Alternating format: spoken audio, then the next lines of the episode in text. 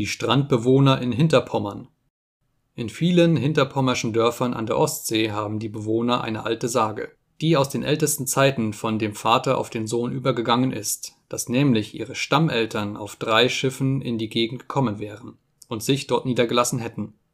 Diese Sage ist namentlich in den Fischerdörfern in der Gegend von Rügenwalde und von Kolberg und in dem Dorfe Nest im Kirchspiel Möllen